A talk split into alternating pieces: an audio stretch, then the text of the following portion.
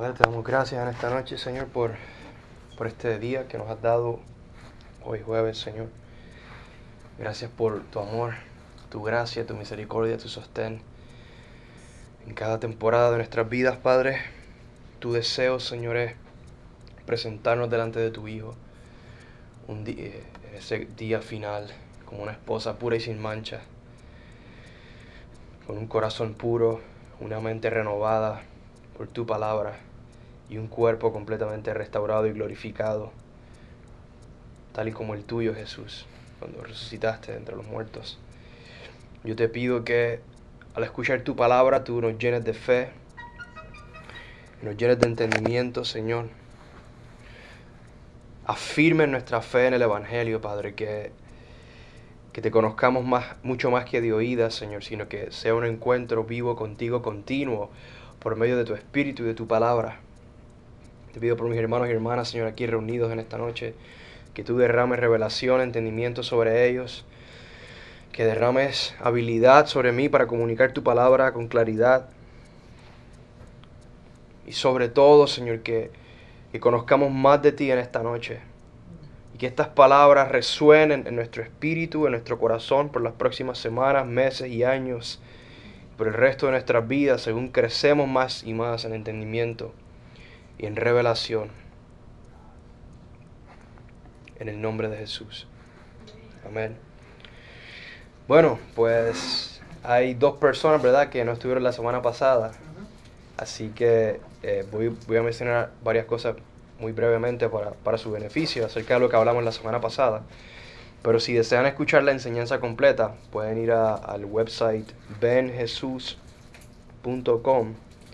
benjesus.com, así como, como se lee, benjesus.com. Y ahí en el área de recursos este, hay, una, hay una sección de enseñanza y ahí está el audio de la clase y las notas que tengo aquí.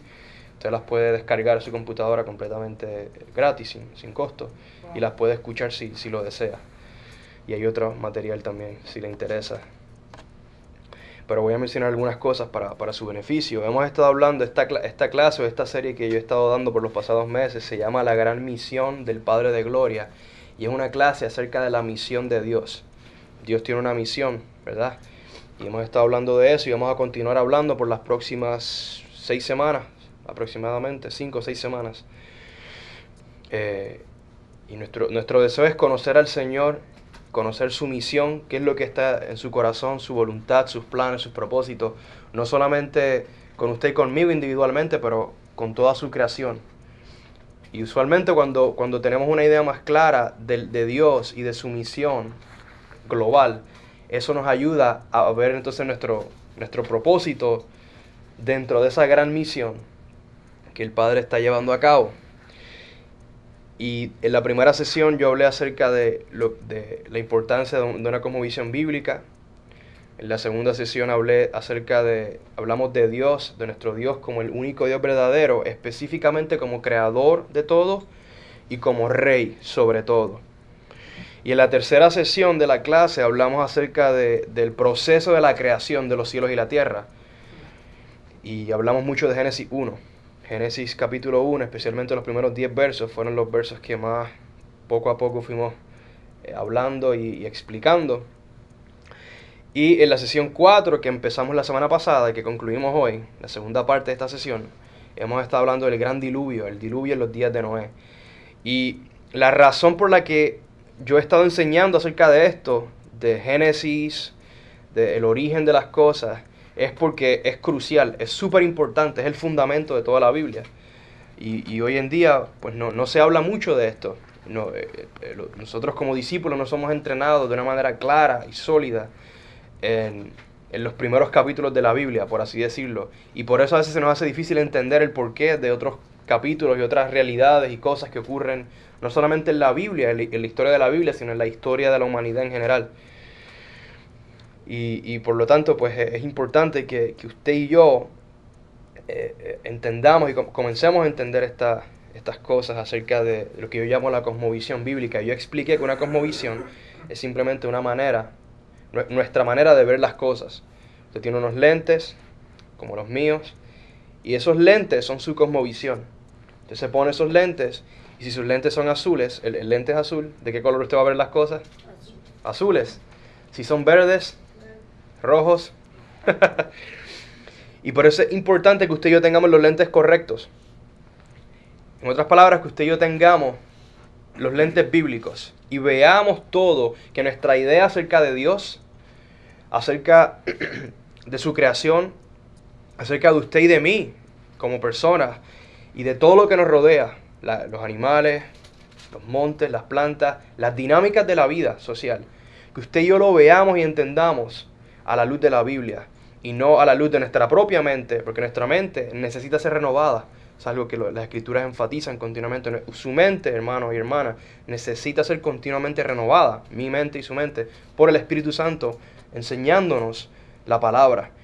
Y usted y yo necesitamos tener la disposición, un corazón enseñable, un corazón dispuesto a aprender continuamente, a dejar ciertas ideas a un lado y recibir ideas nuevas de la palabra eh, por el Espíritu Santo. Y créame que es para su beneficio. Créame que usted va a ser libre de ideas incorrectas que le oprimen, lo engañan y lo limitan en su vida. Pablo llamó ese tipo de ideas fortalezas en 2 Corintios 11, perdón, 2 Corintios 10. Él habló de, fortalezas que son ideas falsas, muchas veces inspiradas por demonios o aún por la perversidad de nuestro corazón, y, se van edificando en nuestra mente, y usted y yo somos esclavos, estamos aprisionados dentro de esas fortalezas, hasta que el Señor viene y por su palabra, Él las derriba y usted y yo somos libres. Y una de las fortalezas más grandes es precisamente lo que pensamos acerca de Dios y de su creación. Así que ese es uno de los puntos principales de esta serie. La semana pasada, al hablar del diluvio,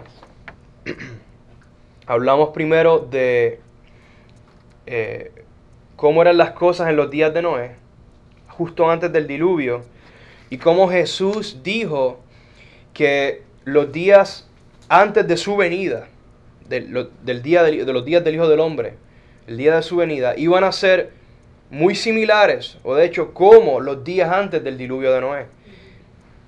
Y eso lo vimos en Mateo 24, especialmente los versos 37 al 39.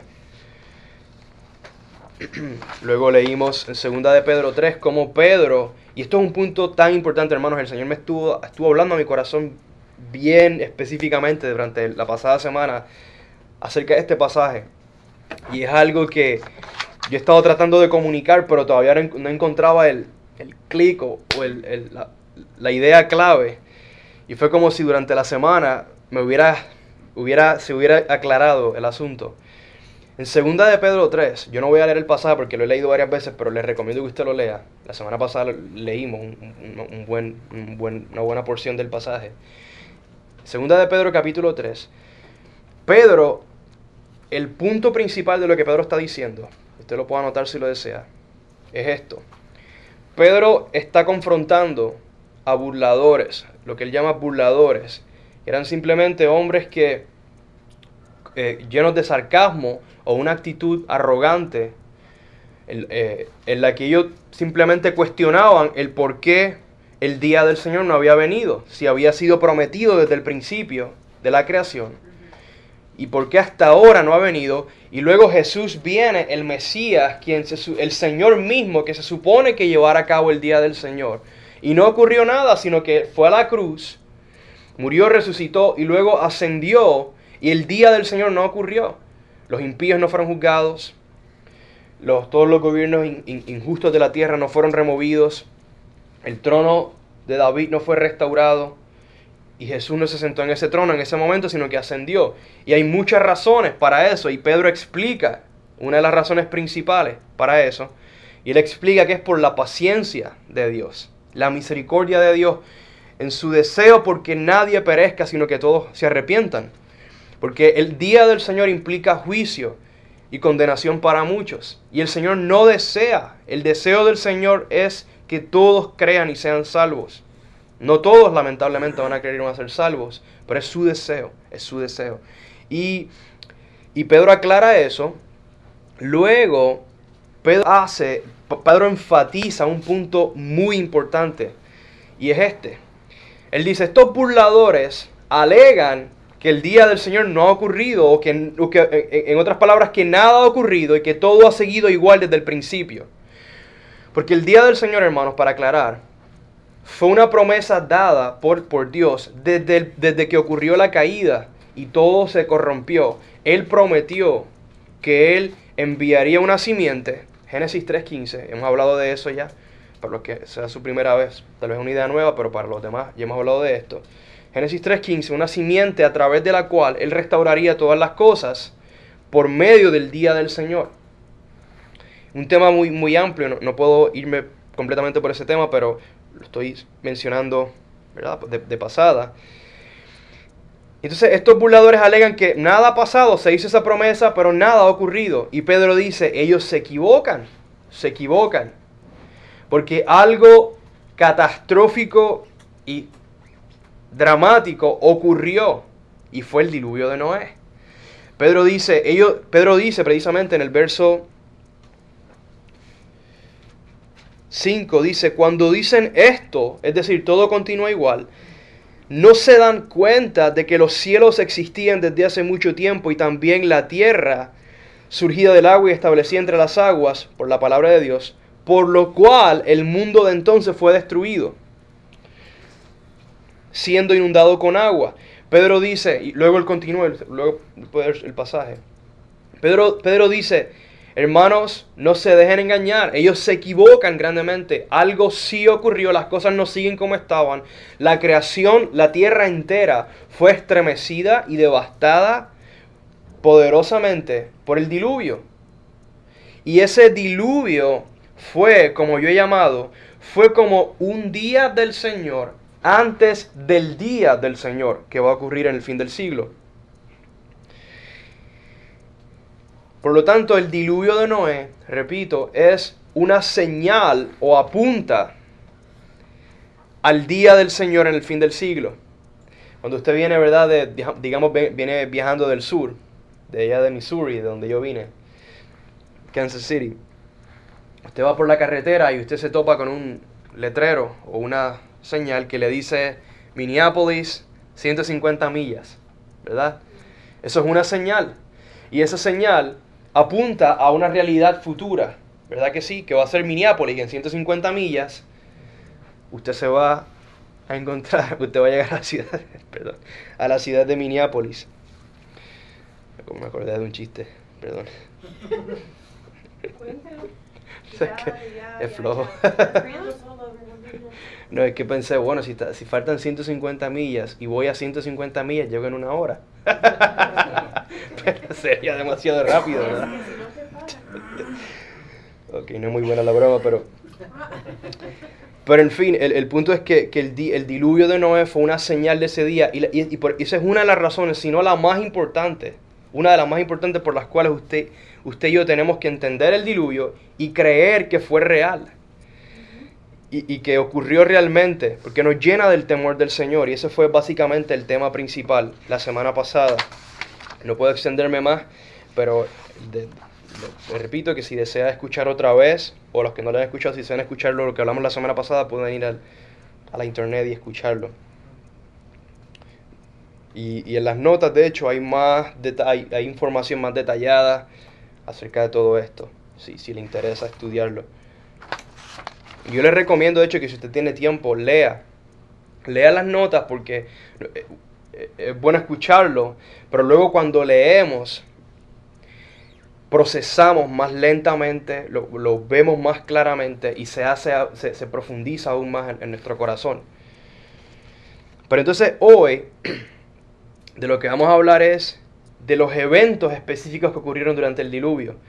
Y vamos a hablar de cosas un poco científicas hoy. Yo no soy un científico, la, adelanto, así que no, no piense que yo tengo todas las fórmulas matemáticas y científicas claras en, mi mente. Yo simplemente he leído un poco y he tratado de entender este, este asunto. Yo la semana pasada les hablé a los, a los hermanos que estaban acerca del doctor Walt Brown, que es este caballero que está aquí. Ese video de hecho fue hace 20, 30 años atrás que se grabó. Por lo tanto, él se ve mucho más, mucho mayor ahora mismo. Pero él es un científico cristiano. Él es graduado de MIT, que es eh, el Massachusetts Institute of, Technology, es una de las universidades, uno de los institutos más prestigiosos en el país. También es graduado de la Academia de West Point. Y eh, eh, la razón por la que menciono esto es porque tiene una acreditación sólida, no es un hombre que haya salido con ideas nuevas de la nada, sino que es un científico comprobado y, serio que ha hecho investigaciones y experimentos para llegar a las conclusiones que él ha llegado en relación al diluvio de Noé. Él escribió este libro que yo les enseñé, lo voy a pasar otra vez para que lo vean si lo desean. Se llama In the Beginning o En el Comienzo, donde él presenta evidencia contundente para la creación y el diluvio. Y es un libro excelente, un excelente recurso para entender. Eh, eh, eh, entender más acerca del diluvio de Noé y también para, para ser libres de la mentira de la evolución, que es otra cosa a la que hablamos la semana pasada brevemente. Así que si a usted le interesa, yo recomiendo muchísimo este libro. El libro está diseñado para que gente que no tengan muchos grados académicos lo puedan leer como yo, lo puedan leer y, y entender, aunque yo tengo que confesar que es un gran reto para mí, pero si usted lo lee y lo vuelve y lo lee y lo investiga un poco, de seguro va a poder entenderlo hasta mejor que yo, mucho mejor que yo. En fin, un excelente recurso que recomiendo, escrito por el, doctor Walt Brown. Muchos otros recursos en la internet que usted puede ver de otros ministerios científicos cristianos también. Pero el doctor Walt Brown presentó lo que, él, lo, que, lo que él ha llamado la teoría de hidroplatos.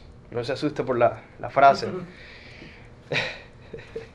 la teoría de hidroplatos. Y usted ahora vamos a ver un video de 5 minutos donde él explica bien brevemente esa teoría. Y es una teoría para explicar no solamente lo que ocurrió durante el diluvio, sino para explicar las características de la tierra actuales a la luz de ese diluvio. En otras palabras, la condición actual de la tierra se debe directamente a lo que ocurrió durante el diluvio. Y la ciencia, yo, yo, yo mencioné la semana pasada, la ciencia lo que busca principalmente es tratar de explicar, de entender y explicar todos los fenómenos, cómo funcionan las cosas, cómo funciona la vida, el cuerpo humano, la, la, la, creación en general, la naturaleza, eh, para, para los, como lo, como lo ven los científicos seculares. No se preocupe, pásenle, pásenle. Está calientito aquí adentro. Y,